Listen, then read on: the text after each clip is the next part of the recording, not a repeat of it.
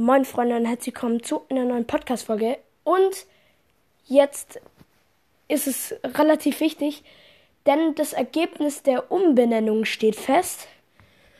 Und zwar hat das Team LT 3000 79 zu 29 gewonnen.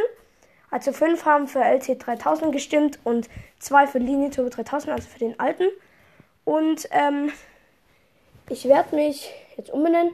Zwar sage ich jetzt nicht, es kann schon sein, dass ich in den Anfang der Podcast-Folge nur noch LT 3000 sage, aber eigentlich ist es schon noch zwei Lean Turbo 3000, weil der Name ist halt einfach nur anders auf der Plattform. Ähm, der eigentliche Name äh, bleibt ja gleich, also ist ja nur das Aussehen dann quasi anders. Also genau, LT 3000 hat gewonnen und ciao!